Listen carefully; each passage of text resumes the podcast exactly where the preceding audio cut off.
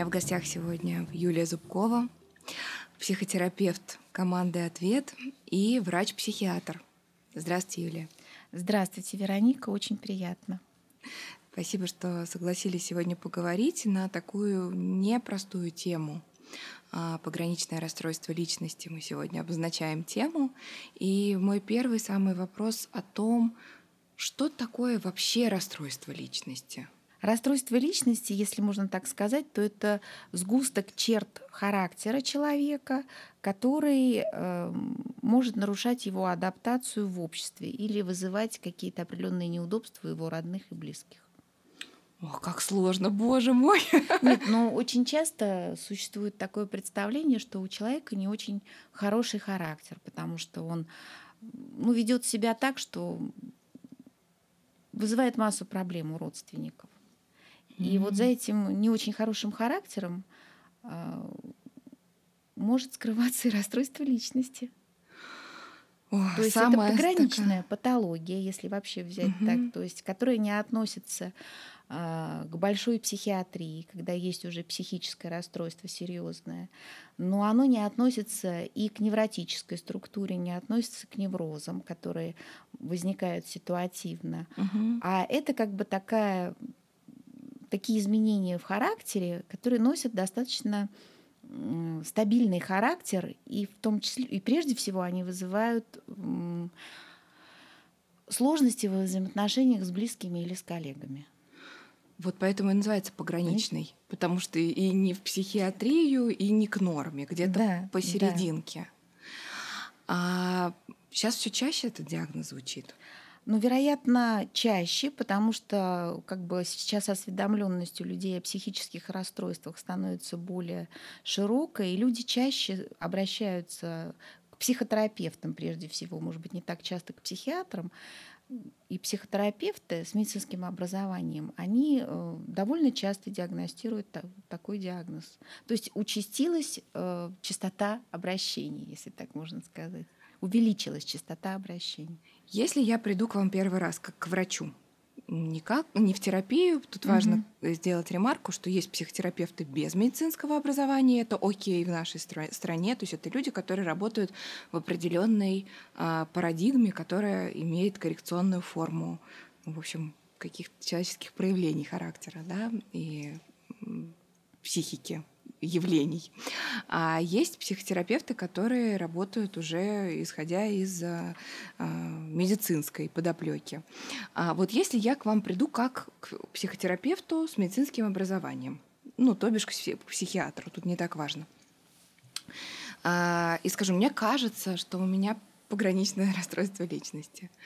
А, там, мама мне так говорит, или там подружка мне так сказала. Про что будет наш с вами разговор? Какие будут э, с вашей стороны вопросы, уточнения э, и прочее, чтобы чуть-чуть диагностировать, чтобы понять чуть больше про меня?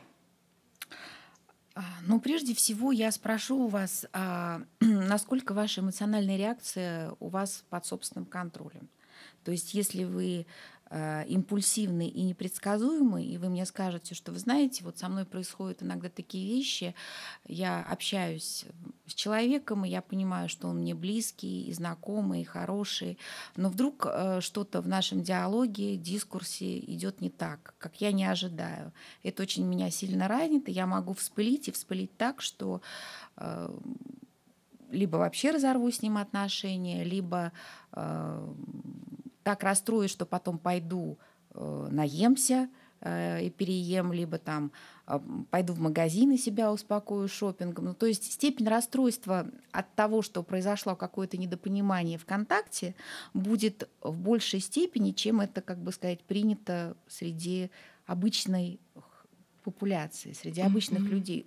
Очень, эмоциональ, очень выраженное эмоциональное реагирование на э, межличностные конфликты. Mm. Или межличностное непонимание, я бы так сказала даже. Потому что а сначала если... происходит непонимание, а затем это непонимание переходит уже даже в конфликтную ситуацию. А если я просто впечатлительная такая? В смысле впечатлительная? Если вы впечатлительная, ну вы пойдете, поплачете, э, порефлексируете. И, как бы сказать, если вы невротик, то будете винить себя и искать причину в себе. А, а если, э, как бы сказать, стоит задуматься о пограничном расстройстве личности, то скорее всего, не будет никаких вообще отношений, э, в смысле ощущений относительно себя, а будет э, человек переполнен какими-то чувствами, которые необходимо вывести наружу. И вот эти чувства будут выводиться такими способами. То есть либо это нанесение себе каких-то повреждений, то есть это self-harm поведение, либо это э, вот какие-то компульсивные э, проявления. А способ э, справляться с такими сложными чувствами, как бесконечное обвинение других. Ну, то есть любо, любой конфликт для меня выглядит как э, э, ну, как, какое-то вторжение э, да, злых именно, сил. Именно так, да. То есть это как бы любой конфликт выглядит таким образом, что это как вторжение. Это, да, это как сил. раз вот эта да. галочка в пользу да. Да, да, да, да. как раз пограничного расстройства. Да, я, я так э, с вами разговариваю, а в, в голове у меня летают эти образы и клиентов, и кейсов, и каких-то знакомых э, а, в жизни.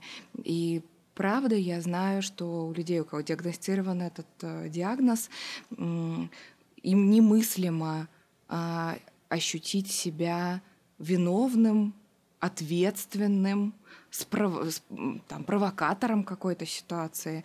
Любое, любая проблема, любой конфликт — это всегда что-то вовне, к чему я не имею отношения, это со мной случилось такое. Совершенно верно, да. Тяжело. Я думаю, ну, что многие сейчас вспомнили в э, своем э, окружении кого-то из э, людей с, с, с такой чертой. А что еще свойственно?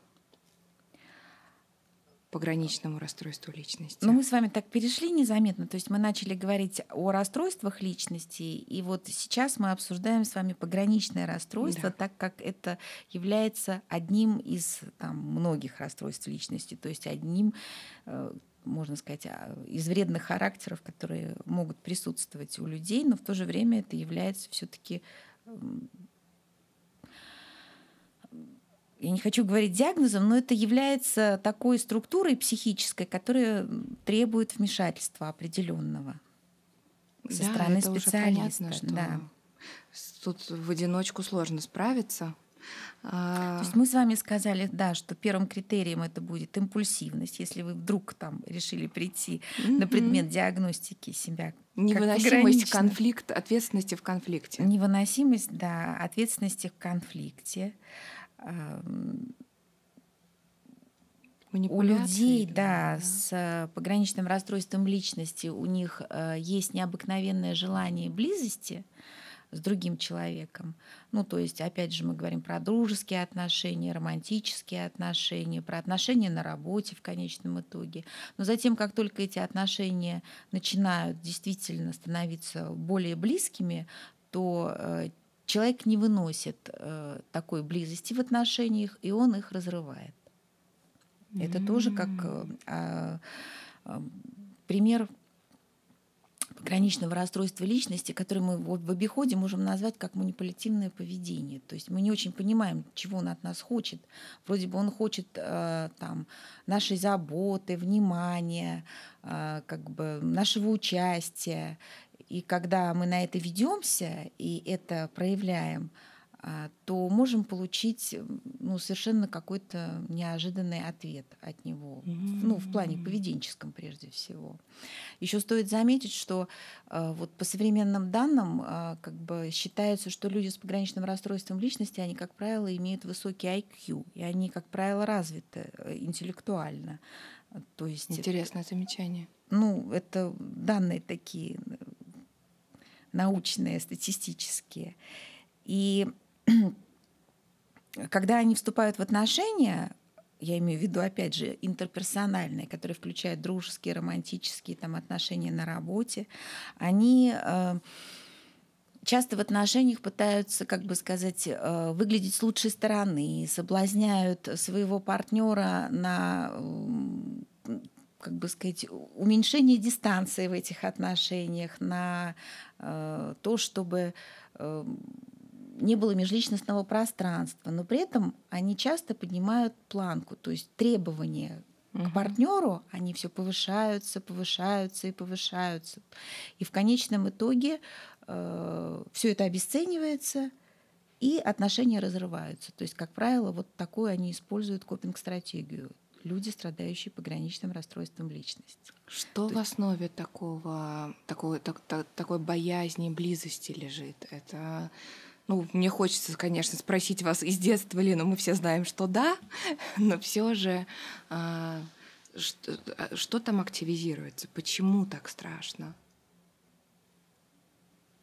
Ну, я думаю, что страшно, потому что э, как правило, у них есть расстройство идентичности, и у них я достаточно диффузная. И когда они сближаются с другим человеком, то, э, возможно, они э, вообще перестают себя чувствовать, если так вот, ну, можно mm-hmm. выразиться таким mm-hmm. простым языком, как бы как отдельную личность. И с одной стороны хочется близости, а с другой стороны себя вообще никак не может идентифицировать. И так-то, и так-то проблемы с этим. Да. А тут совсем все теряется. Ну, да. И тогда, кстати, вы упомянули self-harm как э, такой вредный способ почувствовать себя живым. Потому что если ты себе наносишь увечья какие-то, режешь, колешь, да. сдираешь, царапаешь, то ну, тут очень сложно не почувствовать себя живым, потому что ну, просто больно а больно может быть только живому человеку. Я так понимаю, что и другие расстройства личности могут этот симптом за собой влечь, но и в пограничном расстройстве личности тоже self-harm фигурирует. Да, self-harm поведение э, это поведение как раз-таки наиболее свойственно для людей с пограничным расстройством личности. И как бы когда, когда пытались э, выяснить причины, почему люди э, себя так ведут, э, что ими руководит, вот, что стоит за их поведением, ну, существуют разные гипотезы. То есть есть одна из гипотез, что человек внутри ощущает такую эмоциональную пустоту, которые в том числе связаны с нарушением идентичности, что для того, чтобы почувствовать себя живым, ему mm-hmm. необходимо нанести себе какое-то внешнее физическое воздействие для того, чтобы ну, восстановить свои границы, почувствовать боль, то есть через боль. Это такой способ на восстановление, наверное, своей идентичности, для того, чтобы почувствовать себя живым. Но при этом такой вид поведения может быть и использован в манипулятивных целях. То есть когда это происходит в межличностных отношениях и, например, в тех же самых романтических, и когда э, происходит разрыв, и один из партнеров говорит, что если ты уйдешь, то я с собой там, сотворю mm-hmm. что-то. Таким образом, назначая ответственным за э, там, разрыв и окончание отношений другого человека. То есть это вновь такая манипуляция для того, чтобы партнера удерживать ну, на какой-то определенной орбите, такой безопасной для человека, страдающего пограничным расстройством личности. Интересно, да, что может быть разные, разные цели совершенно. Цели могут быть разные, да. А как э, люди с пограничным расстройством личности справляются и вообще встречают отказы в своей жизни? Ведь не все же, в общем-то, благоволит на каждом шагу.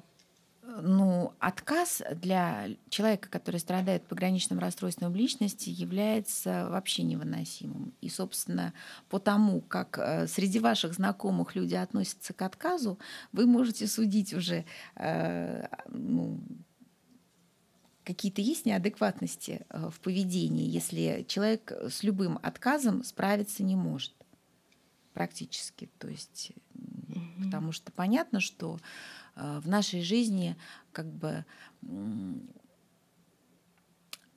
отказ может быть разный. То есть нам могут отказать там, ну, в какой-то ситуации, которая для нас не очень значима, или в значимой ситуации.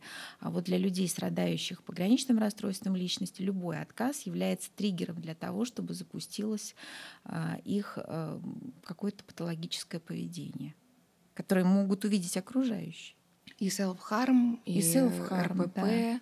и, и РПП, и скандалы, условно И скандалы, да.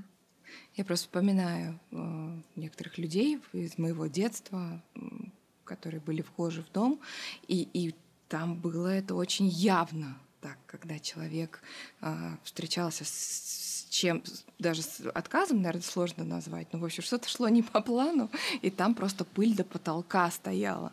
А, и, и это правда расценивалось тогда как, ну, вот такой характер, такая особенность. Сейчас бы я, конечно же, на это другой, по-другому, под другим углом смотрела. Ну да. Что делать? Вот если, например, ну, в первую очередь, я э, думаю, что если человек с пограничным расстройством личности нас слушает, то он уже, вероятно, в терапии или э, решит пойти. Но ведь очень часто те, кто страдает от этого расстройства, не хотят признавать, что э, это что-то большее, чем просто особенность такая вот моя личностная особенность как, как взаимодействовать, условно говоря, если там, мы вынуждены, если наша мама страдает, например, пограничным расстройством личности или какой-то важный нам человек на работе. Вот, э, условно говоря, как вы действуете как специалист, если вы понимаете, что вам нужно вот эти вот сдержать такие яркие проявления, что ли? Ну, я думаю, что все, конечно, зависит от того, а, насколько демонстративны поведенческие попытки у человека, страдающего пограничным расстройством личности. То есть существуют э, такие моменты, когда, если, например, мы обсуждаем self-harm поведение, то, безусловно, э, родные и близкие, они говорят о том, что, в общем-то, тебе стоит обратиться к специалисту, потому что так продолжаться не может. И интересно то, что когда у человека, страдающим пограничным расстройством личности, а, приходит э, ну, в более-менее баланс его эмоциональная сфера, то он э, достаточно хорошо себе отдает отчет, что э, те действия, которые он нанес, они не соотносились как бы по масштабу с теми обстоятельствами, которые произошли, условно говоря, mm-hmm. в его жизни там. Ну, то есть Прежде всего, конечно, стоит обратиться к доктору а, для того, чтобы пройти диагностику, есть ли у человека пограничное расстройство личности. Ну, порекомендовать. То есть, если я наблюдаю, то мне было хорошо порекомендовать. Да. А как вообще люди а, с, такой, с, с таким расстройством встречают такие рекомендации вот из вашего опыта? Враждебно или как-то? По-разному, в том числе и враждебно. Да, достаточно часто, но, наверное, это происходит до тех пор, пока человек понимает, что он сам со своим видом поведения справиться не может, что это поведение уже становится как бы а, ну, такой его визитной карточкой, оно ему мешает жизнь, а, э, жить, оно все-таки а, снижает его как бы социальный статус, потому что прекращаются связи с какими-то друзьями, это может быть потеря работы, тоже, опять же, из-за конфликтов, возникающих с коллегами.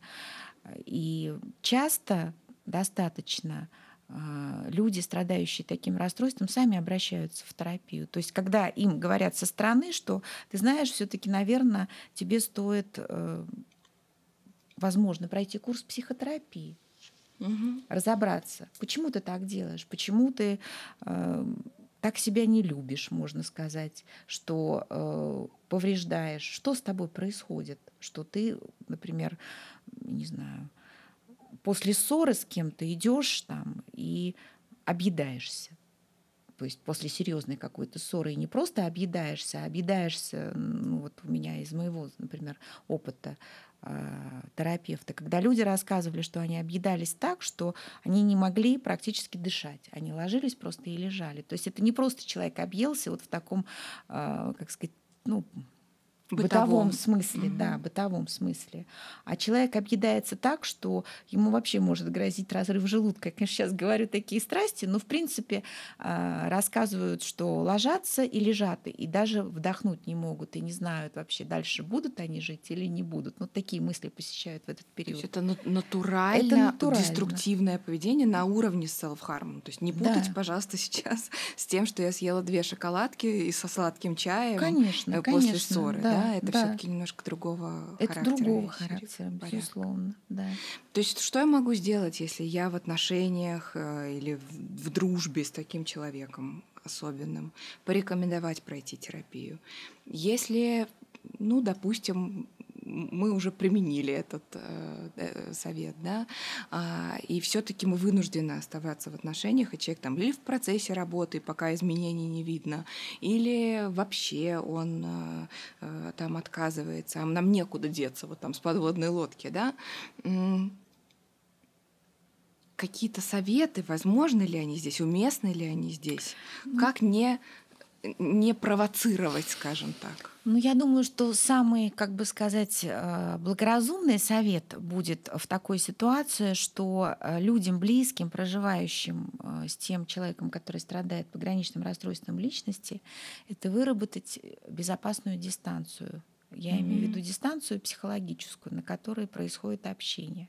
Конечно, например, в рамках семьи это довольно сложно, потому что это такая дистанция, которая, ну, в общем-то, не очень близкая. Она может быть и недалекая, но она и не будет очень близкой. То есть э, в рамках партнерских отношений это довольно сложно.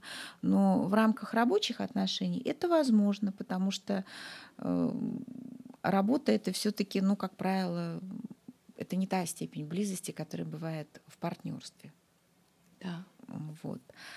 Поэтому для любого человека, который имеет э, контакт с тем, у кого он подозревает пограничное расстройство личности, для него самого важно выработать безопасную дистанцию в общении с человеком, страдающим пограничным расстройством личности.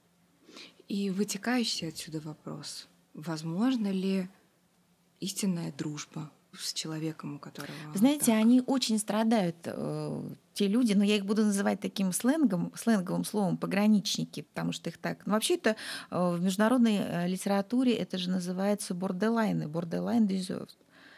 Дезерт, я сказала, вы, вы... disorders, borderline disorders. Вот, то есть э, как бы вот сейчас у Земфиры вышел новый альбом. Он называется Borderline. Я его, к сожалению, не слышала, но, в общем, эта тема очень популярна сейчас в мире. То есть все говорит о том человеке, который страдает необыкновенно, но свои страдания он иначе не может выразить, как вот через э, э, разрыв отношений, конфликтные отношения, либо самодеструктивное поведение. Понятно. Действительно, я понимаю сейчас, что это витает в воздухе. Это ну, это повсюду. на самом деле очень актуальная тема сейчас, да. Это интересно. Послушайте, что поет Земфира, Земфира из этого состояния или чувства, даже если она так себе его, в общем, называет. Надо будет поинтересоваться. Юлия, как вы считаете, а, вот э, есть такое расхожее мнение о том, что люди с расстройством личности, ну и в том числе, в частности, с пограничным расстройством личности, а, очень привлекательные, нравятся противоположному полу. А, вот из вашего опыта правда или нет? Ну, я тут не, не совсем бы сказала, что они нравятся противоположному полу. Я считаю, что они нравятся обоим полам. Они очень привлекательны в своем поведении, так как это расстройство личности часто начинает формироваться в подростковом возрасте, то, как правило, э, люди с пограничным расстройством личности часто привлекают как э, парней, так и девушек э, там, для близости, для дружбы, то есть для таких более близких отношений. И связано это с тем, что, как правило, они демонстрируют не очень э, не очень э, стандартные виды поведения в обществе. Угу. То есть э, они-то руководствуются сами идеей о том, что э, исходят из того, как они себя чувствуют, так они и э, ведут себя.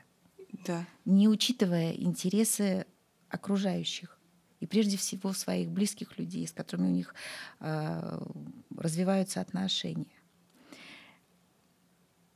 И они не думают о том, как их поведение может повлиять на эти отношения, а, как будут себя чувствовать другие люди.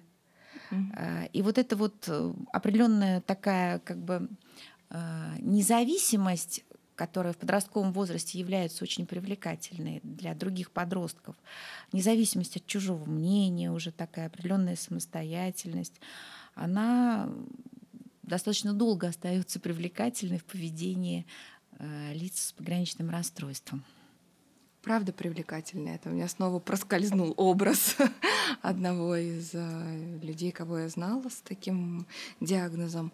Очень эксцентрично, очень естественно, живо, э, как-то по-животному, что ли, человек себя ведет. То есть он может быть до бесконечности зависим в реальности от э, там, своей семьи или каких-то отношений, но здесь и сейчас он будет действовать так, как вот как левая пятка захочет. Ну, вы совершенно верно говорите, Вероника. Да, вы очень тонко почувствовали вот именно, что человек с пограничным расстройством личности, он да, здесь и сейчас будет действовать так, как захочет его левая пятка. Интересно. А, Юлия, какая терапия а, вообще, какой вид терапии, психотерапии а, эффективен в работе с пограничным расстройством личности? И вообще с чего начать? Все-таки с психиатра или с психотерапевта, с психолога? кому идти? Ну, я думаю, что для начала, конечно, стоит пойти к психотерапевту, психологу, для того, чтобы рассказать о том, что человека беспокоит. И э, если специалист увидит, что какие-то есть как бы ну, вещи, достаточно. Ну, прежде всего, что? Это прежде всего все-таки поведение самодеструктивное. Если оно присутствует у человека, то его, конечно, следует направить уже к специалисту, психиатру, который может ему подобрать медикаментозную терапию. А, а если нет, если это все на уровне отношений? Если все это на уровне отношений, то здесь э, основным будет все-таки эм, научение этого человека э, эмоциональному регулированию. И вот я как раз-таки хотела бы остановиться на э, достаточно сейчас распространенном и популярном методе психотерапии, который называется диалектико-поведенческая терапия. И эта терапия основана на том, что да, мы пытаемся изменить поведение наших клиентов, изучая их способность к регулированию их эмоциональных э, реакций.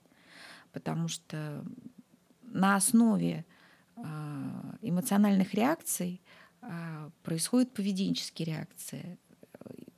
И прежде всего у людей, страдающих пограничным расстройством. То есть у них когниция, их мысль, она а, не регулирует их поведение. Их поведение регулирует чувства, если так просто говорить, mm-hmm. которые вот, да, здесь и сейчас, они в этот в данный момент возникают у человека.